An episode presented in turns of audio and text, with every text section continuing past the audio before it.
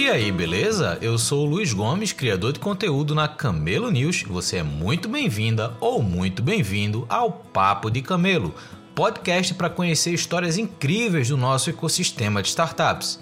Se você curte conteúdo sobre criação e desenvolvimento de startups, pode se tornar apoiador ou apoiadora desse projeto a partir da nossa campanha do Apoia-se. Então eu deixei aqui na descrição desse episódio o link para que você dê uma olhada lá e apoie esse projeto que eu gosto tanto de fazer.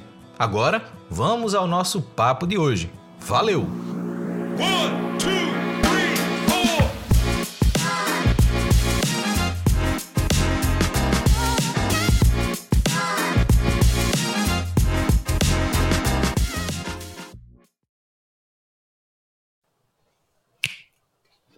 Estamos começando mais um Papo de Camelo. Hoje a gente vai conversar com Jéssica Gordon, do Bebidas na Porta. Então a gente vai conhecer um pouco mais da história dela, o que é que ela anda fazendo, um pouco do mercado que ela atua hoje e o que é que a gente pode aprender com tudo isso. Eu espero que você goste, espero que você reflita sobre o que a gente for conversar aqui hoje. E como eu converso com todo mundo, passando a bola para você, Jéssica, já te agradecendo pela disponibilidade para essa conversa, quem é você e como é que você chegou até aqui? Ah, é... Bom, Luiz, obrigada pelo convite, por participar, pela conversa aí que a gente, que a gente vai ter. E acho que começando assim, quem, quem é a Jéssica, eu acho que eu ainda tenho que ser uma pessoa comum, mas eu acho que o que mais assim me, me diferencia é que se, é no, que no que é que seja que eu me disponha a fazer, seja na vida pessoal ou na profissional, eu sou muito de, de ter resiliência no sentido de não desistir, de ser obcecada por aquilo que eu me propus a fazer, seja em qual frente for. Então, e eu acho que isso acontece, né, pensando um pouco de como eu cheguei até aqui e o que me levaram, quais foram os caminhos, né, de você decidir empreender, ou de estar no mercado corporativo, ou do que você quer se formar, enfim, são diversas fases aí que você passa, mas eu venho de uma família que eu fui acostumada com com meu pai era empresário, então é, foi sempre muita inovação e vivi no meio disso. Então, para mim é muito fácil lidar com, com, insegurança ou com instabilidade ou com anos que acontecem muita coisas ou meses que te exigem muitos, outros que, que já você já está em outro cenário, em outra realidade. Então, eu acho que quando eu realmente resolvi empreender e fui para o empreendedorismo, eu achei meio que a minha área, minha zona de conforto, que na verdade eu acho que é difícil, assim, é. E todo mundo tem um pouco de medo de sair, às vezes, de uma carreira ou de um, de um, de um mercado corporativo. Mas eu, quando penso, quando eu, né, eu tive muitos anos onde eu trabalhei em grandes empresas, mas eu sentia que eu era sempre um pouco over, assim, mais acelerada, queria inovar mais, fazer mais coisas, e não só, esse quadrado aqui é seu, só execute muito bem que tá bom.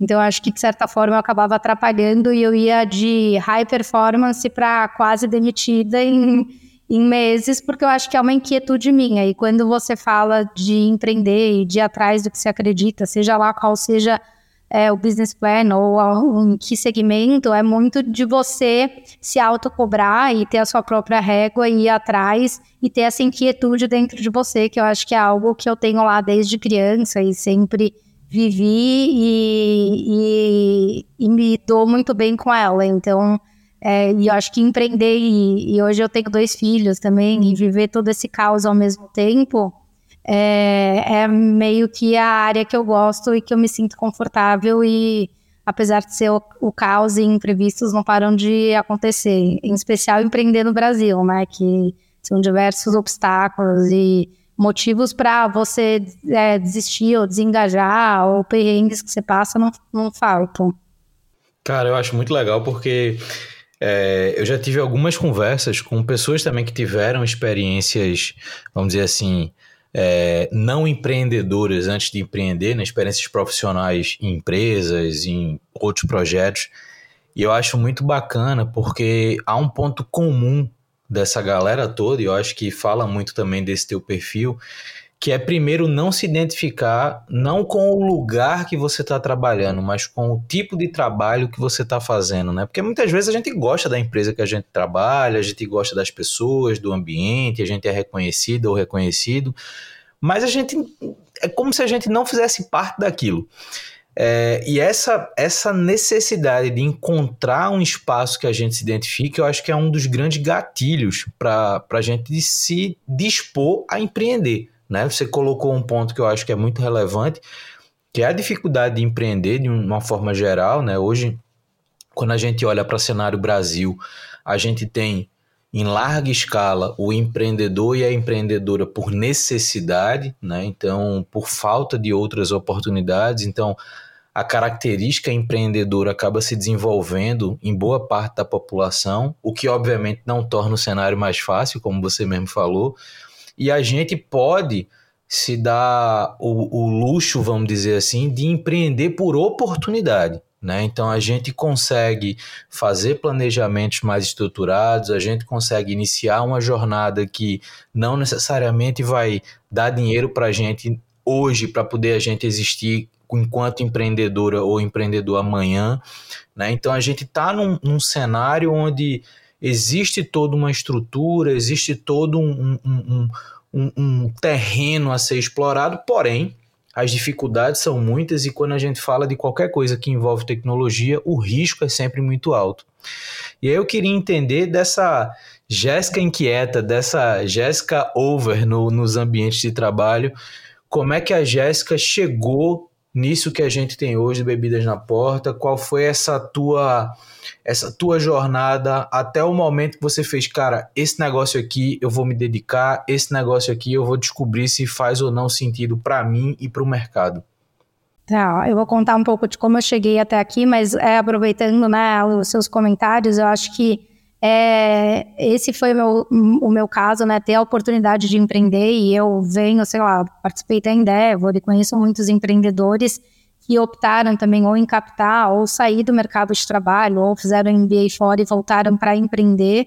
Então é, é uma decisão mesmo, mas assim, é, são para poucos. Se você olha no Brasil, nos Estados Unidos, isso é muito mais comum, é muito mais bem recebido, porque quando você monta um negócio, e, e, lá nos Estados Unidos eu brinco que tipo, a pessoa já empreendeu uma, duas, três, quatro. Quanto mais ela empreender, independente se ela falhou, se ela teve sucesso, ela é mais experiente, mais resiliente, tem mais casca para chegar lá no, no ideal. Aqui não, você empreende uma, duas vezes, três, estourando, e, e, se ainda não sai, ou você teve que pivotar, ou não deu certo, ainda é mal visto. Eu acho que muito diferente do que você vê no resto do mundo, onde existem VCs mais estruturadas e pessoas mais estruturadas para receber esses empreendedores. Então, acho que no Brasil acaba um pouco que, por às vezes a pessoa não ter emprego ou não conseguir se, é, se recolocar de alguma forma, ela acaba empreendendo, mas não necessariamente foi a primeira escolha dela. E, eu acho que principalmente o que você comentou, o primeiro ano, talvez os dois primeiros anos, eu não tive retirada nenhuma, pelo contrário, qualquer, eu era a última a receber, não recebia, e qualquer imprevisto que acontecia, eu, eu ainda era a pessoa que tinha que cobrir, porque o bootstrapping total, então eu não entrei já com, já, é, é, com capital de investidor.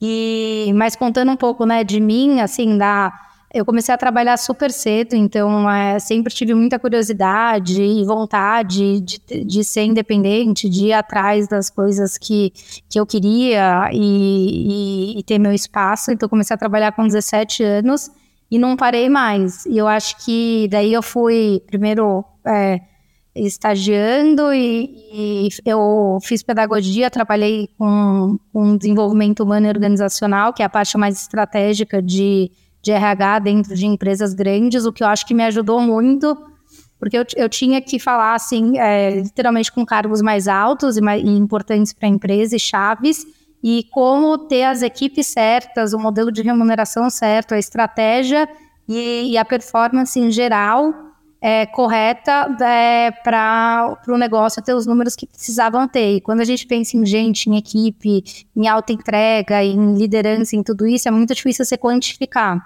Então, acho que isso me ajudou muito, porque quem faz a empresa, uma startup, ou, ou a cultura, ou como que aquela empresa é e como ela vai chegar lá, são as pessoas.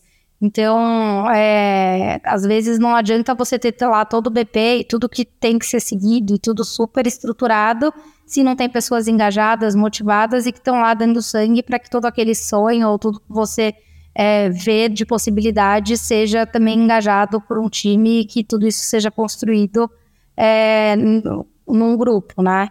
E então acho que essa minha experiência ajudou muito, porque fez com que eu tiver, criasse habilidades e, e visões assim é, que eu tive essa disciplina durante alguns anos trabalhando uhum. nesse, nesse, nessa área que hoje até hoje me ajudam bastante. Então, como eu falei, né, eu comecei a trabalhar super cedo e daí já fui para a área mais estratégica aí de desenvolvimento humano e organizacional e eu parei é, de trabalhar porque eu fui fazer. O meu ex-marido foi fazer MBA fora, a gente ficou dois anos fora. E quando eu voltei, eu tive dois filhos. Então foi um tempo que eu fui meio que. As coisas foram acontecendo e, e eu foi um tempo que eu me afastei do mercado. Quando eu decidi, decidi retomar, e daí eu já tinha minha irmã empreendendo, meu pai que sempre foi empresário, meu ex-marido que também é, é, empreendeu e eu acompanhei tudo muito de perto, eu já não tinha a menor dúvida que eu não queria voltar para o mercado corporativo, que eu queria do tipo empreender e tirar do zero, que foi o que eu fiz. É, então, na, na hora que a gente estava pensando quais poderiam ser as possibilidades e oportunidades é, para empreender, eu sabia que eu queria empreender, mas eu não sabia qual seria, é, não, não tinha a menor noção, assim, nunca trabalhei com bebida, nunca trabalhei com varejo, não sabia nem onde eu estava pisando. Assim como, né, quando eu era mais nova, que eu fiz faculdade, que eu caí dentro de RH, mas da parte mais estratégica, foi uma sorte. Eu também não tinha a menor noção do que eu estava escolhendo e de onde eu estava pisando. E para mim, quando eu comecei a ter várias ideias, ficou muito claro a, a questão de, de ser uma entrega rápida e de bebidas geladas, porque eu estava num momento que eu tinha tido dois filhos, estava sem tempo para nada, eles foram são sequência, né? Eles têm um ano e pouquinho de diferença, e eu não tinha tempo de me planejar. E quando eu entrava para pedir bebidas, porque você tem que ter minimamente lá, você recebe pessoas, então desde a de água, refrigerante, sucos, até cerveja, vinhos e alcoólicos e tudo, eu entrava em plataformas onde tudo era super, preço era super caro, só tinha conveniência e ainda assim você não conseguia comprar água de um litro e meio e garrafas grandes. Eram poucos players com preços muito caros e que não tinham cardápio completo.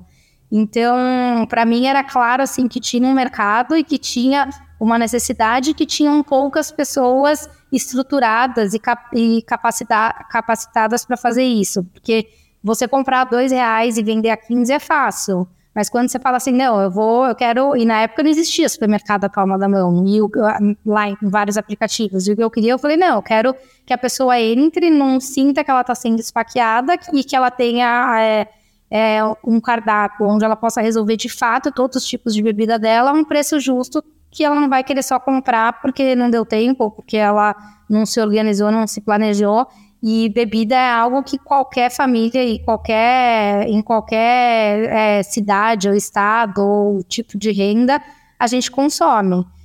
é, independente se está em crise, se não está em crise, se está bem, se não está mal, a gente nunca deixa de comprar as bebidas básicas lá para o dia a dia. Então eu via que o mercado era gigante, que tinha oportunidade, que não tinha players e que tinha um espaço gigante aí que, que dava para entrar. Eu acho que o que. E a gente, desde que eu comecei, a operação começou em 2019. A gente foi crescendo, não espero, eu comecei bem antes da pandemia, não tinha ninguém esperava uma pandemia.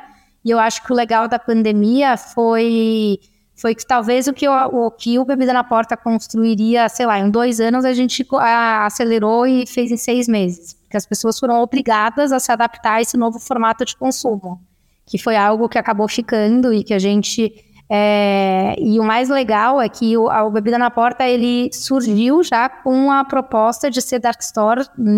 Na época, quando eu comecei, ninguém nem sabia o que significava Dark Store. Eu podia falar com qualquer fundo de investimento, qualquer é, pessoa do segmento, ou empreendedor, ou era super desconhecido. E o meu negócio é um negócio que ele não é 100% tech, que ele tem capex e que ele é off, e ele é off, tem toda a parte de operação que é offline e tem a parte online. Então, mas até então eu não sabia que eu estava me metendo nessa furada. Então eu tinha é, CAPEX, estoque, é, operação offline, operação online e não era uma fintech que, que poderia falar que essa unicórnio vai lá indo bilhões em sei lá quantos poucos meses, o que hoje em dia a gente sabe que já não existe mais e que a última linha importa para todo mundo, mas não era a minha realidade quando eu comecei lá atrás na época. E, mas assim, eu acho que empreender é isso, e tomar todas as decisões grandes é isso. Dificilmente você está medindo tudo lá na ponta do lápis, até porque o dia que você estiver fazendo isso, você vai concluir que nada deve ser feito. Você acha que você talvez paralisaria na vida ou em tudo. Então, eu acho que. E eu sou muito é, aberta e confortável em tomar risco e. E eu acho que tem alguns cuidados, assim, a proposta sempre foi a mesma, onde a gente queria chegar, como a gente queria chegar, tudo isso sempre existiu mas ao mesmo tempo eu sempre fui uma pessoa muito aberta para entender o mercado e, e, tirar dele as melhores oportunidades. Eu acho legal porque você contou que tem toda uma influência da família, de pessoas que já empreendiam e tudo mais, mas tem uma coisa bacana que você eu nunca empreendi no varejo, nunca empreendi com o mercado de bebidas, assim, eu não, eu não tinha essa referência específica perto. E como isso faz com que a jornada empreendedora ela praticamente seja do zero, né? Então, assim, por mais influência que a gente tenha, mas o processo de aprendizado ele é muito importante. E eu acho que no teu caso, é, a demanda de fato era uma demanda e é uma demanda que existe e é latente mas eu achei bacana e era uma das coisas que eu ia perguntar, porque vocês começaram a operação em 2019, antes da pandemia, e muitos dos serviços online que hoje são super populares, antes da pandemia, muita gente nem cogitava usar, ou um, um nicho muito específico que você conseguiria ter ali é, como base de mercado. E, e é interessante porque quê? A observação que você fez do que a gente conseguiu acelerar em seis meses, o que em tese a gente levaria dois anos para fazer por conta da mudança de comportamento das pessoas devido à pandemia, eu acho que foi uma, uma sequência de fatores que, para quem entrou nesse mercado, né, nesse momento que vocês entraram, pouco antes da pandemia, eu acho que trouxe, obviamente, muito aprendizado, né, porque quando a gente olha é, a parte positiva do negócio no que diz respeito ao, à mudança de comportamento. A gente está falando muito da interface online, mas não significa que a interface offline é, também teve suas facilidades, porque você tinha que receber os itens, você tinha que catalogar tudo, você precisava de equipe. E no meio de uma pandemia, você fazer isso também não é uma atividade trivial. Mas tem uma coisa que eu acho muito bacana na sua história, que eu acho que vale a pena a gente explorar um pouquinho mais, que é esse modelo do bebida na porta através de estruturas de dark store, tá? É, Antes de chegar nesse ponto, a gente hoje olha para o mercado, o segmento de delivery como um todo, seja de itens de mercado, seja de bebida, seja de comida. Boa parte das plataformas que estão no mercado hoje, elas são só intermediárias entre quem tem o item e quem precisa do item. Então, se posicionam muito mais como marketplace, né? Ou seja, eu não, eu não me responsabilizo por estoque, eu não me responsabilizo pela logística até chegar nesses fornecedores, eu me responsabilizo da porta do fornecedor à porta de quem comprou. O que, obviamente, tem suas complexidades, porém, existe um movimento nesse mercado varejista que tem ganhado força e principalmente também depois do início da pandemia, que é o mercado de dark stores, né? o varejo por dark stores. Eu acredito que quem está ouvindo a gente aqui pode ser que nunca tenha ouvido falar nesse termo ou só tenha ouvido falar, mas não sabe.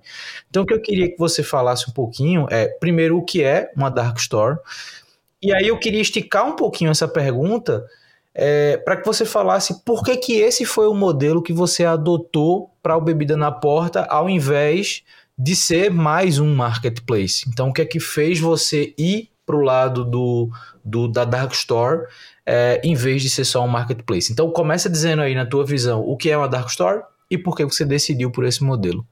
Tá. É, eu acho que a, a, uma Dark Store, né, quando a gente fala assim, é, enfim, que algumas marcas aí vêm operando em dark store, são lojas que você decide que ela não vai ter atendimento ao público, então ela é fechada, é, então ela não recebe o consumidor final, ela não, não é preparada para receber nenhum tipo de pessoas, então ela é 100% fechada. E eu acho que quando você opta por esse modelo, é, você acaba tendo é, como, como bônus algumas frentes importantes para que o negócio pare em pé. Para uma dark store parar em pé, você, em pé, você precisa ter alto volume, porque é, você precisa girar muito rápido para que a margem de um varejista ou de um food, de um food mesmo, ela, ela não é alta, então você precisa ter um giro alto. E quando você opta por uma dark store, você não precisa investir em fachada, investir numa loja para ter atendimento aberto, em prateleira, você não precisa ter funcionários para receber esses, esse, é, esses consumidores. E, e, você consegue, então, fazer uma área de armazenagem, de picking, de refrigerados e de tudo muito mais otimizada, customizada e de simples é, forma de, de você operar. Porque hoje, se você pensa assim, ah, um supermercado, ele vai lá e recebe 500 mil pedidos num sábado. E eu vou, e, e uma Dark Store recebe, eu como Dark Store, recebo lá os mesmos 1.500 pedidos. É, ou, imagina um funcionário do supermercado tendo que andar pela loja inteira, pegar esses produtos, daí ir até o caixa, passar pelo caixa e fazer tudo isso para que esses mil pedidos aconteçam. Então, você rodar também os dois modelos é inviável. Ao mesmo tempo, eu quando eu recebo, tá tudo lá em pequenas prateleiras, eu só tenho é, é, produtos de alto giro, com um picking super simples e reduzido, onde a pessoa anda dois corredores, coletou tudo, empacotou, despachou, o motoboy está na porta, tudo aconteceu. Não tem fila, não tem caixa, não tem cliente, não tem espaços grandes para ele ter que ficar é, é, andando pelos corredores. Então, é, você cria de, do início ao fim um modelo completamente diferente. E falando um pouco do Bebida na Porta, né, e a diferença de marketplaces ou de sites e plataformas que só ligam as pontas, é, mas que não são responsáveis por tudo que a gente é, a gente é responsável de ponta a ponta. Então, eu, tudo que eu tenho, eu compro na indústria, eu negocio direto com Bev, com Feinza, com Heineken, eu armazeno, eu gelo, eu empacoto e eu despacho, eu dou pro, pro entregador e eu tenho que chegar na casa do consumidor final. Isso em minutos e com bebida gelada. Então, você cria outro know-how, outra especialidade, e é no que a gente se tornou muito bom em fazer. Então, hoje, para a gente, é muito mais fácil a gente ter uma loja no horário de pico, operando mil pedidos, do que ter uma, uma loja lá fazendo 200, 300, porque sai de todo o fluxo. E para a gente ser capaz de fazer isso, hoje a gente, a gente atinge break-even em três meses, depois que a gente abre uma Dark Store nova. Hoje a gente está no Brasil inteiro, são 30 Dark Stores. A gente opera pelo menos 10 marcas diferentes, a gente opera nossas marcas próprias, a gente opera indústria, a gente opera e-commerces de players importantes, então a gente acabou abraçando outras frentes, eu acho que justamente pelo momento que a gente quer, que o consumidor, é, eu acho que um, né, que o consumidor quer de forma simples resolver é, as, o, o, o, seu problema, no caso de receber suas bebidas, é chato no supermercado carregar beleza, ter que depender disso, podendo entrar no Bebida na Porta e receber em minutos, de forma simples, é, as bebidas e a, e a preço super justo. Então, é, é como, acho que é o que cada vez mais. A pessoa conhece a gente numa, numa emergência querendo um alcoólico, mas é legal saber a recorrência dela voltando e começando a fazer um carrinho completo. Então é nisso que a gente vem trabalhando e, e de oferecer também uma, uma excelência operacional muito boa para que tudo aconteça em minutos, não tenha ruptura, as bebidas estejam geladas. Para tudo isso a gente investiu muito. Acho que o nosso maior assim segredo, o que a gente fez de fato de esforço aqui na pandemia foi é, automatizar e fazer integrações dos sistemas certos. Porque você pensa que hoje eu tenho um produto em cinco plataformas diferentes, em cinco canais diferentes, com dez marcas diferentes. Esgota um produto, seria impossível um funcionário meu humanamente lá entrar em 20 é, páginas diferentes no meio de um pico, onde não para de cair pedido para pausar um produto. Então a gente é, a gente investiu muito em ter essas plataformas, essas automatizações, usar muita API e muito de achar os sistemas certos para que tudo aconteça de forma que a gente não precise é, de interações humanas. Hoje, o que os nossos funcionários fazem é simplesmente eles recebem, já é tudo automatizado, já chega o maneio, já chega o fiscal, eles fazem o pique, empacotam, o entregador já está na porta, eles despacham, acontece em dois, três, quatro minutos.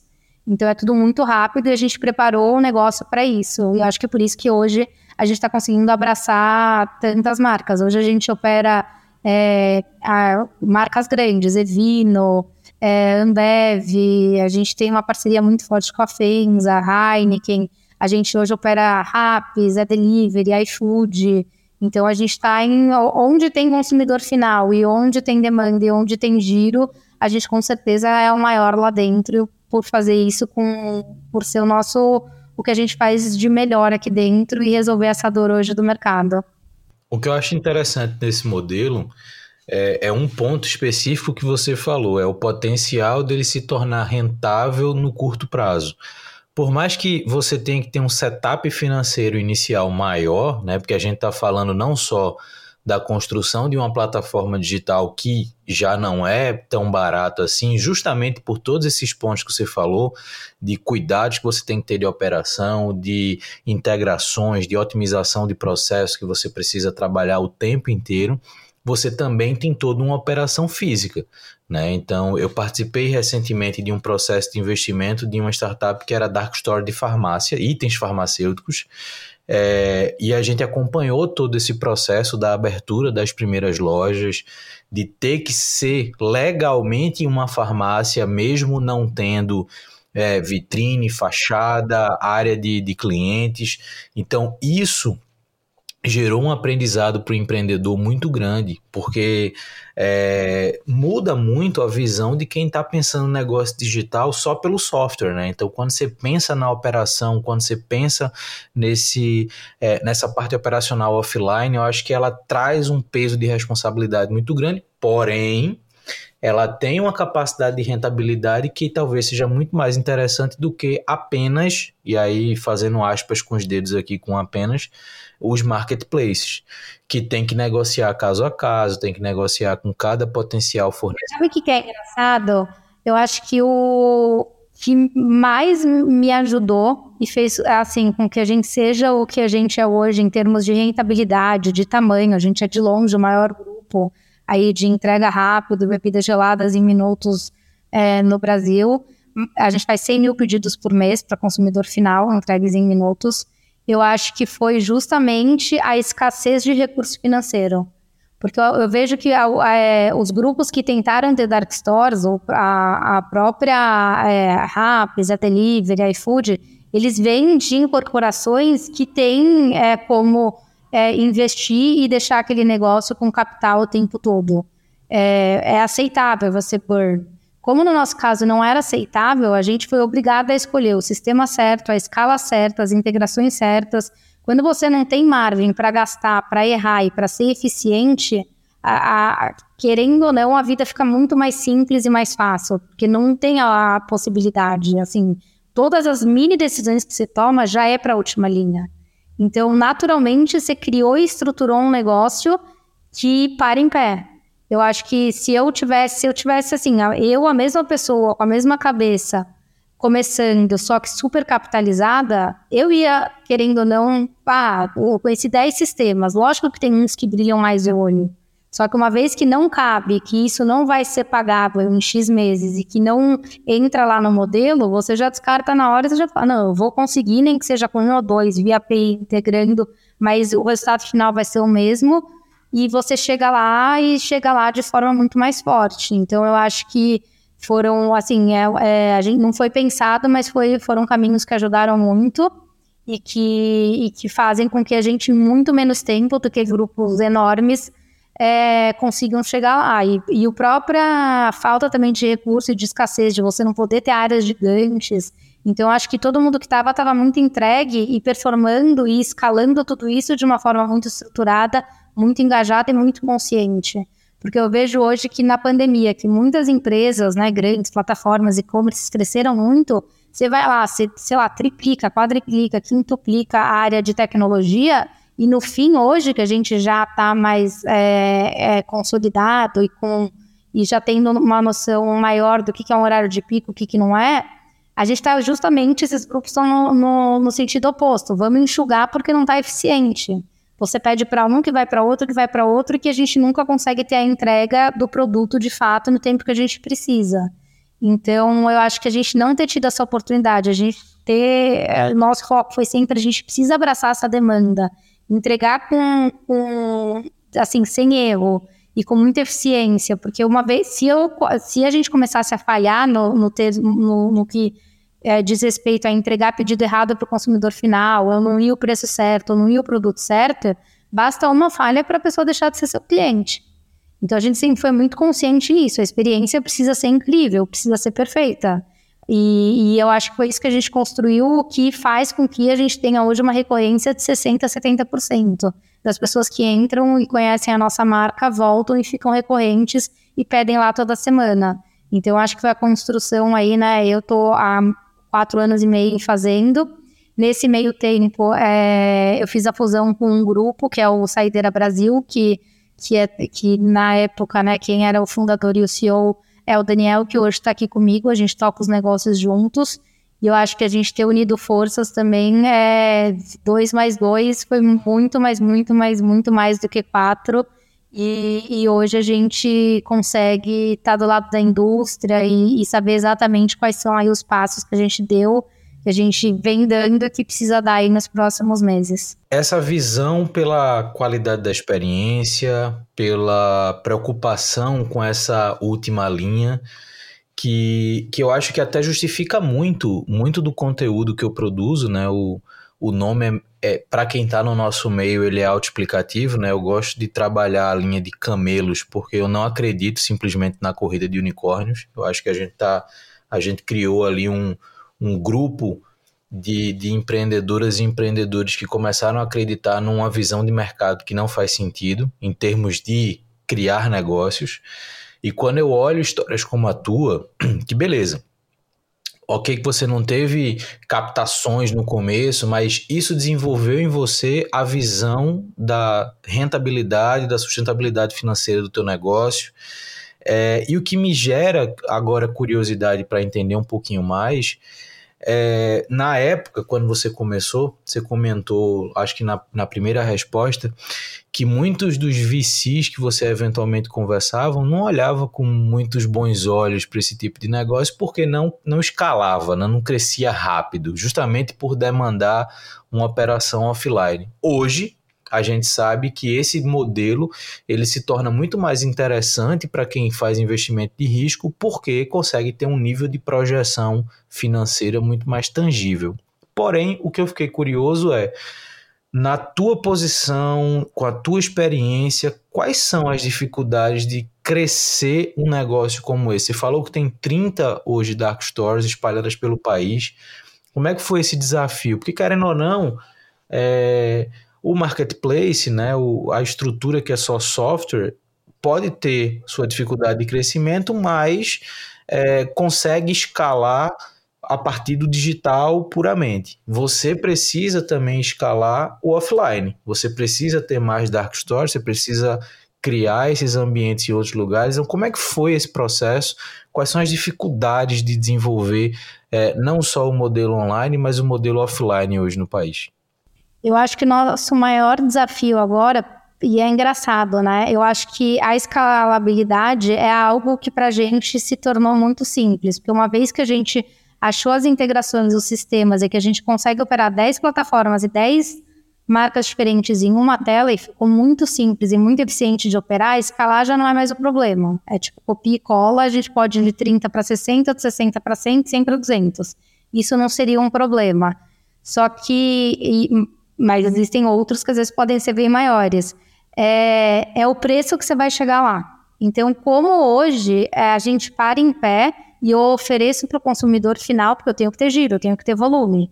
Então, escalar eu consigo, beleza. É barato abrir uma dark store, ela para em pé, ela é replicável, é simples. A gente tem equipe aqui que faz tudo, de manutenção, de obra, tudo interno. A gente coloca uma loja de pé, a gente aluga um imóvel em duas semanas, ela está pronta, porque a gente precisa é, é como eu garantir o melhor preço para o consumidor final. Daí eu acho que é um, um movimento muito importante, muito estratégico e muito é, significativo assim de, em termos de do que a gente precisa, que é oferecer preço para o consumidor final para ele, para de fato desintermediar o supermercado ou para que ele faça cada vez carrinhos maiores e maiores e não tenha mais é, preocupação em ter que comprar através de outros, outros canais ou mesmo os supermercados físicos. Então, acho que para isso foi todo um trabalho que ainda existe, que existiu aí nos últimos meses, da gente se aproximar da indústria. A gente está no momento que todo mundo sabe que tanto a indústria, os gigantes, como os médios, como os pequenos, querem fechar a conta, precisam fechar a conta e passaram a olhar para a última linha. Então, como que eu faço e de onde eu pego? É, por uma, porque, assim, cerveja e bebidas é nos centavos. Se você aumenta o preço, assim, a gente tem uma sensibilidade do que é justo, do que não é justo, do que vale a pena a gente armazenar ou não armazenar. Então, para isso, hoje a gente tem parcerias e, e, contratos muito fortes aí com os maiores, que eu acho que hoje os principais são a Ambev e a Fenza, da gente conseguir, através da a indústria já conseguir abraçar a gente para a gente oferecer as melhores ofertas. Então, não ser só um Carrefour, um Extra, um Pão de Açúcar que consegue uma negociação onde vai cons conseguir estar tá lá na prateleira com um preço atrativo. Então, eu acho que é mais a gente chegar ne nessas, nesses contratos e nessa é, aproximação e nessa parceria com os grandes, que consequentemente o, o giro e o consumidor final ele já está muito fácil e na nossa mão, uma vez que a gente pluga, a gente está nas principais plataformas e em relacionamentos muito consolidados, o iFood é muito estratégico, muito forte. Quando a gente decide abrir um ponto novo, a gente faz a várias mãos, a gente sabe onde tem demanda, onde não tem demanda, onde é quente, onde não é quente, qual é o bairro, qual é a rua. É uma parceria de fato muito próxima, onde todos saem ganhando. Eles querem chegar no consumidor final, eu opero de ponta a ponta, só que a gente quer chegar com preço e com eficiência. eficiência a gente já tem. Então agora é um trabalho todo em cima do preço e é essa nova realidade que é onde está todo mundo que olhando que o negócio tem que fazer sentido, que tem que ter lá se não uma rentabilidade já de imediato, mas algo que você consiga enxergar.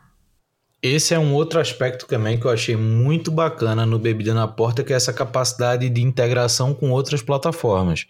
Porque você tira o melhor que essas plataformas podem gerar de resultado, porque elas já fazem o trabalho de branding, elas já fazem o trabalho de abertura de mercado, e você está ali por trás tanto no fornecimento, mas também tendo vias próprias para fazer a jornada do começo ao fim. Então, esse é um outro aspecto que eu achei muito legal na estratégia que vocês adotaram para esse crescimento.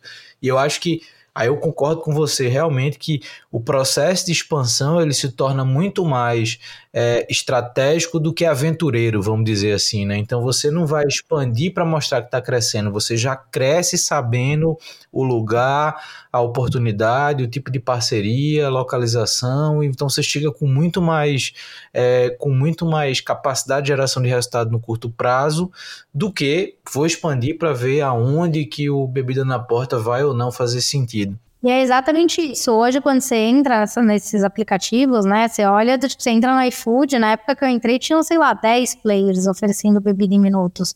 Hoje você entra, tem 50, 100.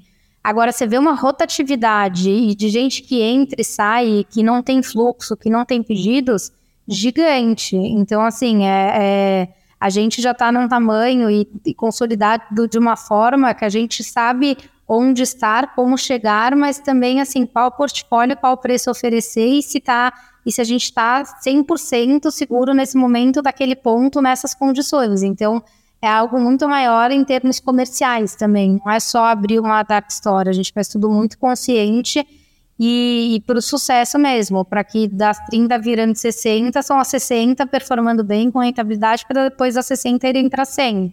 Então é de fazer na hora certa e, e com os números certos. Boa. E eu queria entender um pouquinho mais na verdade, também duas perguntas em uma. A primeira é se a visão do Bebida na Porta é se consolidar no mercado de bebida ou expandir para outros itens. E junto com essa pergunta, como é que você está enxergando hoje esse, esse movimento de eu não vou nem chamar de mercado de dark store porque é mais o mercado varejo, não, mas esse movimento do varejo através das Dark Store, como é que você está enxergando isso hoje? Que tipo de oportunidade hoje você enxerga? Que tipo de dificuldade hoje também você tem visto? Para que a gente possa eventualmente despertar ou é, uma nova oportunidade para quem está ouvindo, ou até um alerta para quem está ouvindo que quer entrar nesse mercado de varejo por Dark Store. É, do que deve prestar atenção, do que deve buscar mais é, informação sobre. Eu acho que assim, varejo, a, de forma geral, a margem a gente sabe que é baixa, então se você está entrando no mercado de varejo, seja ele qual for, você vai precisar de giro. Então, como ter giro e como ter essa, essa quantidade mínima necessária de consumidores é, transacionando no seu negócio. É, porque senão, obviamente, ele não vai parar de pé. E em relação, assim, a gente virou muito bom em bebidas, que a gente está falando aí de um corredor que, sei lá, 300, 400 SKUs. É, eu acho que você conseguir ser todos os corredores, você talvez caia lá no problema de começar a ter produto long tail, não, ter, não ser tão eficiente, tudo isso. Mas, por outro lado, como a gente está num momento de mercado onde as marcas querem chegar no consumidor final, uma, uma Ambev, uma Fins, uma Coca, ou uma Galu, uma Amazon, seja lá Mercado Livre, seja lá qual seja a marca, Mercado Livre não, é porque ele trabalha muito com parceiros, mas assim, ele não quer mais, é, ele quer que o consumidor final tenha a chance de, de ser um canal direto. Eu posso pedir na Ambev e a Ambev pode chegar na minha casa. Eu posso pedir uma Coca-Cola e a Coca-Cola pode entregar na minha casa. Não preciso ter um intermediário. Então, a marca, a indústria, ela quer começar a chegar no consumidor final. Uma vez que isso acontece, que a gente vem operando essas marcas, daí eu falo operar é sobre uma loja com o nome da indústria e tudo com a marca e com o portfólio, com a estratégia deles. É, eu acho que é, é, não, não me assustaria a gente chegar num momento que a gente não vai conseguir acomodar todos, onde naturalmente a gente vai ser é, absorvido e, e integralmente é, precisando dedicar de forma integral ou toda a estrutura que a gente tem hoje para um ou dois players. É, hoje o que a gente trabalha, que isso ainda não aconteceu, é de ter um share é saudável para o negócio. Então, eu não, eu não ter só um ou dois ou três como dependência, de forma que se um cair, o negócio continua é, saudável da mesma forma. Então, a gente ainda não chegou nesse momento, mas eu vejo que vai chegar um momento próximo que a gente não vai conseguir abraçar todos e, ao mesmo tempo, os outros vão querer desativar porque eles querem chegar no consumidor final. Eu acho que o nosso caminho é muito mais nesse sentido do que um vicio, uma captação, que inclusive seria, né, não só pela minha dificuldade, pela falta de entendimento que eu tive lá no começo de unicórnio, de fintech e desses valuations, é, é enfim, super é, dimensionados, é, é, de falar a mesma língua, de ter sinergia, de entender a dor, de entender o consumidor final. Então, hoje a gente tem uma área de BI gigante, de comportamento de carrinho, de perfil, por área, por demanda, por tipo de portfólio. Você acaba ficando tão assim específico, num conhecimento tão assim é, avançado e, e, de forma útil para esse segmento, para a indústria, para o varejo, que eu acho que o relacionamento está acontecendo naturalmente nesse sentido. Boa.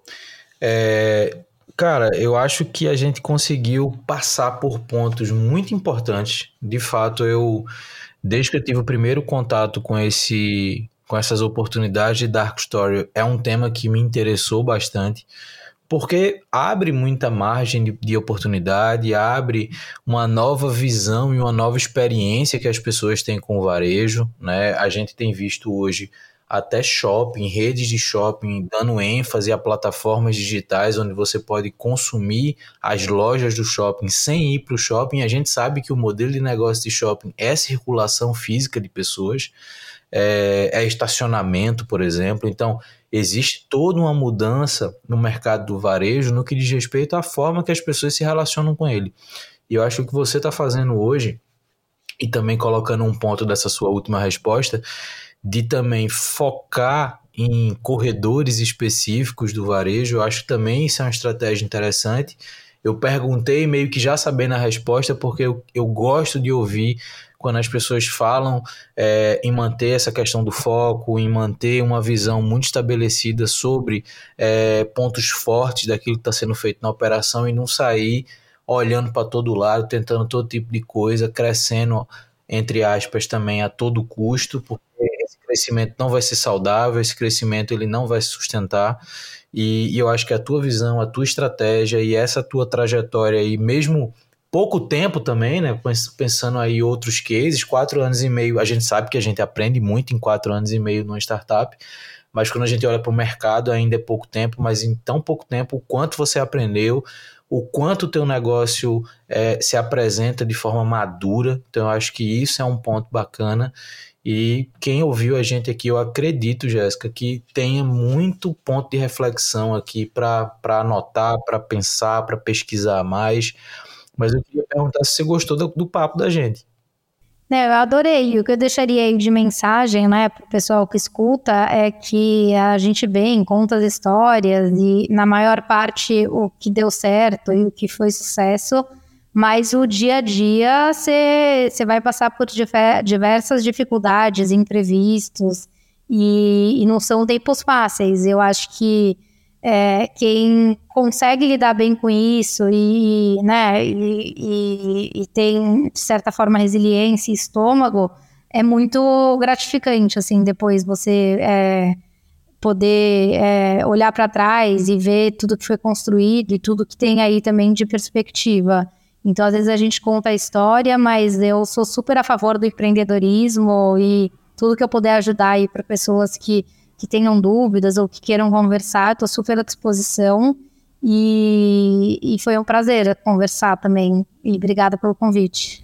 Bom, eu que te agradeço e eu vou aproveitar esse gancho que você falou para relembrar quem está ouvindo a gente, vai que é o primeiro episódio. Todo episódio do Papo de Camelo também tem, um, tem um, uma edição da newsletter que complementa isso que a gente está falando, traz mais informações e eu coloco também os contatos da Jéssica, coloco o LinkedIn dela, coloco o site do Bebida na Porta para que vocês possam conhecer um pouquinho mais da história, conhecer um pouquinho mais da trajetória dela.